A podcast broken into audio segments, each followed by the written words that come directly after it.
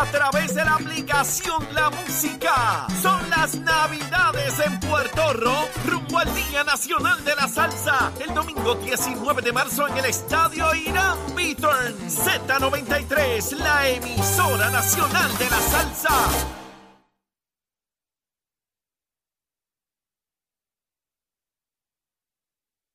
Estás con Nación Z Nacional por el Habla Música y Z93. Buenos días Puerto Rico, buenos días América. Comienza Nación Z Nacional hoy lunes 19 de diciembre del año 2022. Soy Leo Díaz, contento de estar con ustedes. Mire, se acerca la Navidad, Nochebuena. Estamos contentos comenzando la semana hoy. Bueno, mis amigos, Espero estén bien, hayan desayunado, las cosas estén como corresponden. El fin de semana estuvo bien duro, de mucha, mucha actividad, mucho compartir con tanta gente buena, tantas y tantas actividades de confraternizar. Y espero que ustedes hayan tenido, ¿verdad? También la suya, con familiares, amigos. Ciertamente esto es época de alegría, de compartir, de cosas muy buenas. Y, en nuestro hogar, en nuestro hogar particularmente, pues hoy es motivo de, de mucha fiesta. Zulmita cumpleaños, cumpleaños hoy, estamos de fiesta, los tres muchachos están en casa y mire que hay mucha alegría y hoy pues promete, ¿sabe? Porque hoy seguimos la fiesta. Hoy estamos de cumpleaños de Zulmita. Ya ustedes saben cómo es. Mi amor, tiene que estar de camino a llevar a Isabela a la escuela que le queda hoy y mañana de clase y luego, mire, a vacilar también por ahí para abajo, aunque ya hoy y mañana no, no hay mucho que hacer allí, pero nada, tiene que ir. Así que tienen que estar de camino al colegio. Mi vida, Zulmita, te amo, mi amor, te amo. Muchos años de vida, mucha salud. Y al ladito mío, por supuesto, no, no va a hacer nada. Seguro que sí. Contentos en casa. Así que hoy estamos de party. Ya vendrán las sorpresitas por ahí, mi amor. Ya vendrán. Poquito a poco, poquito a poco. Una aquí, una allá, una aquí, una allá. Como corresponde. Seguro. Bueno, y también estamos bien contentos. Ayer vimos el juego en casa de de Argentina y Francia. Qué juegazo, mi hermano, y qué nervioso. Me puso bien nervioso el juego ese, y se empata, y vuelve y se empata, y vuelve y se empata. Y cuando tienen que ir a los penales eso, y a decidir dándole cantazos a la bola esa, mire, más nervioso aún, pero qué extraordinario. Yo le iba a Argentina, eh, bueno, porque son de este lado del mundo, ¿verdad? Son eh, como nosotros, ¿no? Y, y Obviamente Francia con un equipo espectacular, un equipo excepcional, pero solamente uno puede ganar, por supuesto.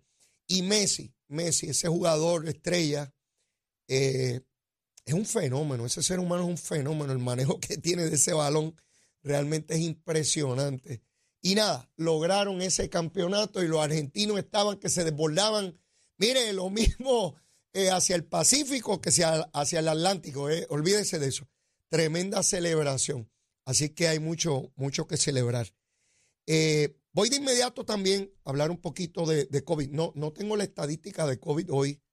Eh, busco y no, no aparece, no sé qué ocurrió, pero obviamente deben estar cerca de las 200 hospitalizaciones, eh, que es el mismo patrón que veíamos la semana pasada. Espero mañana tenerles, ¿verdad?, cuántas personas están hospitalizadas, que es el, el número que yo utilizo eh, de las hospitalizaciones, porque me da una base de, por dónde andamos en términos de, la enfermedad. Sin embargo, eh, de Luma, sí tengo, eran 503 los abonados que no tenían energía eléctrica a, eh, esta, esta mañana. Y aquí frente a ustedes voy a buscar cuántos en este momento están sin energía eléctrica. Solamente 503 a las 5 de la mañana, solamente 503. Esto es fácil de buscar aquí frente a ustedes. Estoy buscando la estadística de este momento para saber si subió o bajó. Mire, subió un chililín, 503 esta mañana a las 5. Ahora, 691. Oiga bien, a esta hora solamente 691. 21 sin energía en la región de Arecibo, 2 en Bayamón, solamente 2. En Carolina 1, solo sin energía. 198 en Cagua, 351 en Mayagüez, Ponce 117 y en San Juan solamente un abonado sin energía. Jaramillín, Jaramillín, Luis Raúl, están durmiendo, papito, están durmiendo, mira, pasándola bien. Comieron mucho, mucho lechón arroz con gandules y pasteles. Pues hoy pueden dormir porque tienen luz. ¿Verdad, pájaro? Sí, están durmiendo tranquilos esos pájaros, como tiene que ser. Esa es Luma, la mala, la mala. Bueno, quiero examinar ahora junto a ustedes lo que es la onda expansiva de una bomba nuclear. A mi juicio, lo que ocurrió la semana pasada en la Cámara de Representantes Federal es el equivalente a un arma de destrucción masiva, una bomba nuclear. Eso tiene una onda expansiva que se despliega desde su centro millas y millas a la redonda. Eso fue lo que ocurrió en la Cámara de Representantes Federal.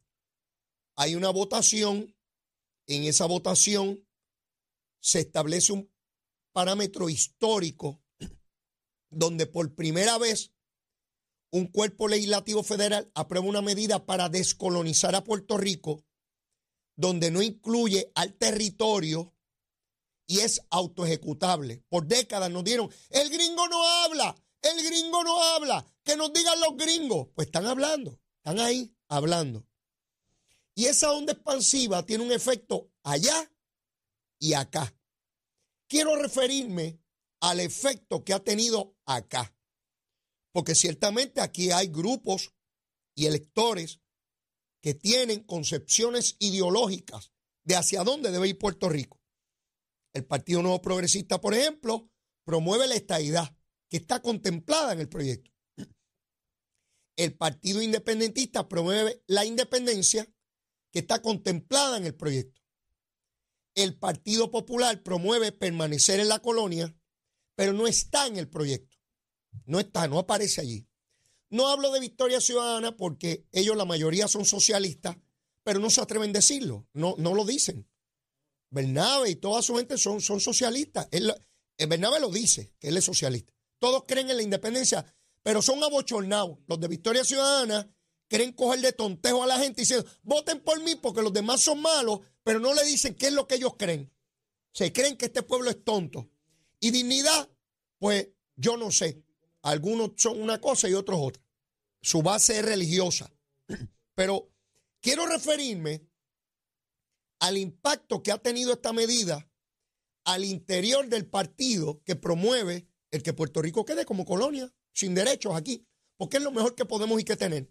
Somos un pueblo y que capaz, pero lo más que podemos es ser incapaz, ¿verdad? Y quedarnos aquí porque no podemos ser ni independientes ni Estado, por, porque no podemos, pues nosotros somos un montón de incapaces. Eso es básicamente mi resumen, mi opinión sobre lo que cree el Partido Popular. Sin embargo, sin embargo, al interior de esa colectividad se están dando movimientos que yo comparo también con el movimiento de las placas tectónicas. Ustedes saben que cuando se mueve la Tierra, se están moviendo las placas que están al interior de la Tierra. Fíjense cómo Aníbal Acevedo Vila cree en la libre asociación y lo dice claramente, claramente. Aníbal era de los que favorecía a la colonia históricamente. Fíjense cómo Eduardo Batia, que fue presidente del Senado, legislador popular, también favorece el proyecto. Luis Raúl Torres, que fue representante del Partido Popular hasta el otro día por más de dos décadas, también. En ese ejercicio, también el alcalde de Hormiguero, Pedro García, está que cree en el proyecto. Yo quiero referirme a una columna que escribió Eduardo Batia en este fin de semana que me parece sumamente importante. Porque Eduardo plantea unos asuntos que van a la médula de lo que está ocurriendo al interior del partido también. Miren, escribe Eduardo Batia y cito, también habrá algunos populares tradicionalistas que en este asunto difieren de mí y dirán que el HR 8393 no es democrático porque no incluye la relación actual. Ninguno de esos populares, sin embargo, admite públicamente que el PPD lleva más de 20 años diciendo en su programa de gobierno que aspira a una relación con Estados Unidos que no sea territorial ni colonial. Pues ahí la tienen en blanco y negro. en el HR 8393 y como quiera salen corriendo a oponerse. Ni los entiendo ni respeto esa posición confusa y turbia. Eso dice Eduardo Batia de los líderes del Partido Popular, que andan diciendo hace 20 años que quieren una relación no colonial ni territorial y cuando la tienen de frente dicen que eso no es. Y añade Eduardo Batia que ni los entiende ni los respeta. Estas son palabras mayores, son palabras mayores. Pero no se queda ahí. Eduardo Batia hace una expresión que ya la ubica claramente hacia dónde se mueve Eduardo Batia. Y es importante porque Eduardo Batia representa un sector enorme del Partido Popular, un sector enorme. Él meramente es un portavoz incidental en este proceso. Dice Eduardo Batia, y esto es otra parte de la columna que me parece importante destacar. He sido autonomista toda mi vida y sigo convencido de que una nación como Puerto Rico puede ser exitosa en un federalismo democrático, saludable y maduro. Vuelvo a leer esto, esto es importante. Eduardo está mandando las coordenadas. Oigan bien, es importante repetirlo. Y sigo convencido de que una nación como Puerto Rico puede ser exitosa en un federalismo democrático, saludable y maduro. ¿De qué está hablando Eduardo? Él plantea que Puerto Rico es una nación, ¿verdad? Y que esa nación puede vivir, puede coexistir, puede crecer en un federalismo democrático, saludable y maduro. ¿Cuál es el federalismo? Estados Unidos. Eduardo Bate está diciendo que él reconoce a Puerto Rico como una nación y que esa nación puede estar dentro de un federalismo saludable y maduro. ¿Saben qué? Yo opino igual que Eduardo Batia. Yo, Leo Díaz, opino igual que Eduardo Batia. Yo reconozco, y pueden haber estadistas que no estén de acuerdo conmigo, lo lamento, esta es mi opinión, la mía, la mía, la mía.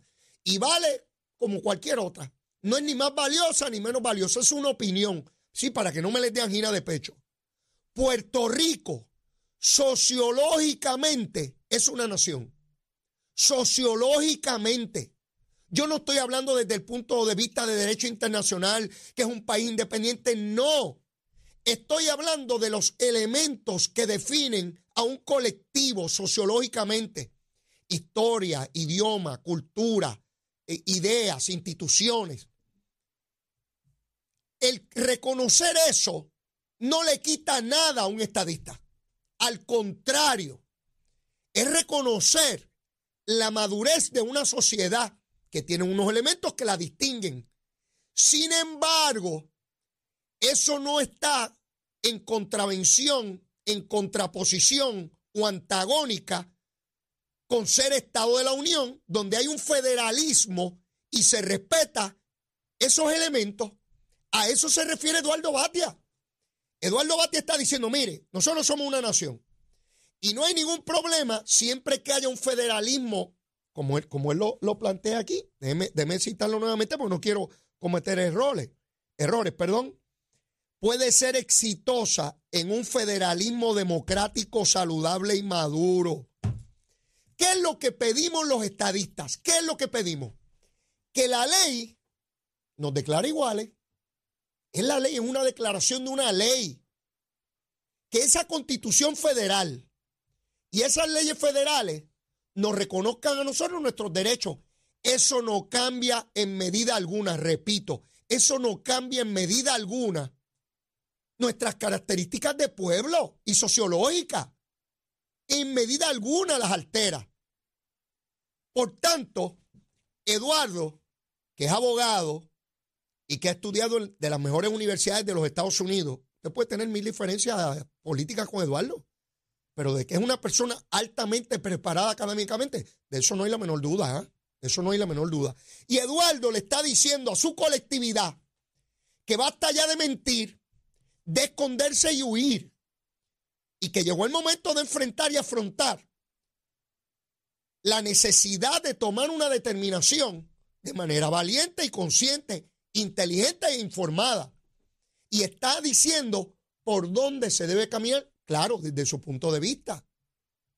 Aníbal Acevedo Vila, de igual manera, reconoce una situación y dice, tenemos que tomar una decisión. Es lo mismo que le ocurrió a Nidia Velázquez. Por tanto, el Partido Popular, y esto que usted ve aquí es la punta del iceberg. Yo he participado por muchas décadas, la mayor parte de mi vida, en, un partido político, el PNP, ustedes lo saben. Y yo sé cómo funcionan estas cosas al interior del partido. Cuando usted ve una controversia que sale por encima del nivel del mar, siempre lo que está por debajo es mucho mayor de lo que usted puede visualizar, de lo que usted puede ver, de lo que usted puede percibir. Y lo que está allá adentro es como el magma de un volcán que va a punto de erupción, que usted empieza a ver allá la columna de humo, que empieza a ver ya cómo sale. Y lo que está ocurriendo es que cada vez más ese electorado se va fraccionando como la fisura en la represa. Una vez usted tiene una represa, una fisura, un boquetito, por ahí va a romper el agua y va a destruir la represa. Fíjense cómo no han podido articular un mensaje y mucho menos un mensajero. Cuando usted mira el Partido Popular, nadie, nadie se atreve a decir a, qué dirección caminar. Y todo lo que hay es un grupo, una manada, como el programa de aquí de Z93, hay una manada que va corriendo despavorida de líderes meramente por alcanzar el poder, por alcanzarlo. No tienen agenda, Fíjense como en toda esta discusión de estatus, el Partido Popular estuvo totalmente ausente en las gradas, mirando a la distancia. Dalmau sentado en el Senado diciendo eso no va para ningún lado, eso no va para ningún lado. Yo les he dicho, usted se burla de la realidad, usted la desconoce o usted la enfrenta, la afronta, ¿verdad? Usted ve a Dalmau, a Tatito, a Jesús Manuel, a Carmen Maldonado, a Zaragoza, no hay un solo alcalde, uno solo, que parezca tener una visión de hacia dónde deben ir las cosas. Al contrario, Wilito el de Cagua dijo que iba a correr probablemente por un partido o, o independiente, no por el Partido Popular. ¿Cuándo Muñoz Marín iba a imaginar que personas electas por el Partido Popular iban a plantearse la posibilidad de correr independiente? Nunca. Pero no vayamos a los tiempos de Muñoz. Hace 10 años, ¿usted se hubiese imaginado un alcalde en funciones populares decir que va a correr independiente o legisladores? Le pregunto, ¿o que el Partido Popular llegará tercero en San Juan a la alcaldía? Quiere decir que la fisura comienza a expandirse. Y vemos a Eduardo Batia radiografiando el camino hacia donde se debe ir. Cox Salomar Rafael Cox Salomar, que fue candidato a comisionado residente del Partido Popular, también en la misma dirección de la libre asociación. Por lo cual, aquella cosa de que el centro debe eh, desaparecer para lograr la polarización y con ello la solución de estatus, parece que en efecto la onda expansiva que provoca el proyecto aprobado en la Cámara Federal lo está logrando. Ya había comenzado, pero está acelerando el camino en esa polarización. Y ya usted ve a los electores del Partido Popular de igual manera. Saliendo de aquí, de la emisora, el pasado viernes, un buen amigo, aquí mismo, en la estación, en el estacionamiento, y me reservo el nombre, por supuesto, me dijo, Leo, yo nunca he sido PNP, nunca pero entiendo que la, estadidad es el camino que hay que tomar. Me paró para decirme eso. Pero no solamente él, en las distintas actividades que tuve en el fin de semana, me encontré con varias personas que me dieron exactamente lo mismo. Personas que han votado históricamente por el Partido Popular. Y claro, hacen una distinción con el PNP porque vuelvo a insistir, cuando usted ha estado toda su vida votando por un partido que es la contraposición a otro, pues es muy difícil el momento de decir, pues me cambié de partido, ¿verdad? Sin embargo, la igualdad, el alcanzar los derechos, el que se nos respete como ciudadanos americanos, puertorriqueños, porque seguimos siendo lo mismo. La ley nos establece que tenemos los mismos derechos. ¿En qué cambia eso algo? Nada. Como no le cambió a Nidia Velázquez, ni a Alexandre Ocasio, ni a Richie Torres, a ningún legislador federal puertorriqueño, como no le cambió al secretario de Educación Federal, que es puertorriqueño, como no le cambió a la juez federal puertorriqueña en el Tribunal Supremo. Ven, es cada vez más claro y más evidente por dónde van las cosas. Ah, que no se soluciona mañana. No, pero estamos a punto del momento crítico que señala la física, donde el gas se puede convertir a sólido, en lluvia, ¿verdad? Cuando usted hierve agua, se va el vapor de agua y de líquido se convierte a vapor o viceversa. Ese punto crítico del cambio en la materia es precisamente lo que estamos viendo aquí. Ese cambio dentro, al interior del Partido Popular que es irreversible. Eso no tiene marcha atrás. Es como la pasta de dientes. Una vez se sale del tubo, usted no la puede meter. Pero tengo que ir a una pausa. Y luego de la misma, mire, seguimos quemando el cañaveral. Llévatela, chero. Rivera con la información sobre el tránsito. A esta hora de la mañana continúa el tapón en la mayoría de las carreteras principales del área metropolitana. La autopista José de Diego se mantiene congestionada entre Vega Alta y Dorado y desde Toa hasta el área de Torre en las salidas al Expreso Las Américas. Igualmente la carretera número 2 en el cruce de la Virgencita y en Candelaria en Toa Baja y más adelante entre Santa Rosa y Caparra, así como algunos tramos de la PR5, la 167 y la 199 en Bayamón la avenida Lomas Verdes entre la American Academy y la avenida Ramírez de Arellano, la avenida la 165 entre Cataño y Guaynabo, debo decir, y la intersección con la PR22, el expreso Valieroti de Castro desde la confluencia con la ruta 66 hasta el área del aeropuerto y más adelante, cerca de la entrada al túnel Minillas en Santurce. El ramal 8 y la avenida 65 de Infantería en Carolina, el expreso de Trujillo en dirección a Río Piedras, así como tramos de la 176, 177 y la 199 en Copey la, de, la autopista Luis Aferré está congestionada desde Montelledra hasta la zona del Centro Médico en Río Piedras y más al sur en Caguas. Además, la 30 desde la colindancia desde Juncos y Gurabo hasta la intersección con la 52 y la número 1. Ahora pasamos con la información del tiempo. El Servicio Nacional de Meteorología pronostica para hoy un cielo principalmente soleado a parcialmente nublado. Se esperan aguaceros pasajeros de, en el este y en el norte del país en la mañana y durante la tarde se desarrollarán aguaceros en la cordillera central en la región sur. Las temperaturas máximas llegarán a los medios 80 grados en las zonas costeras y a los altos 70 grados en la zona montañosa. Los vientos estarán del este de 10 a 15 millas por hora con ráfagas más fuertes. En el mar persisten condiciones marítimas peligrosas en aguas del Atlántico, por lo que permanece vigente la advertencia para los operadores de embarcaciones pequeñas. El oleaje mar adentro estará de hasta 7 pies de altura. También se mantiene la advertencia de resacas fuertes, así como alto riesgo de corrientes marinas para todas las playas del este, norte y oeste de Puerto Rico, incluyendo Vieques y Culebra. Hasta aquí el informe del tiempo. Les habló Emanuel Pacheco Rivera. Yo les espero en mi próxima intervención aquí en Nación Z Nacional, que usted sintoniza por la emisora nacional de la salsa Z93.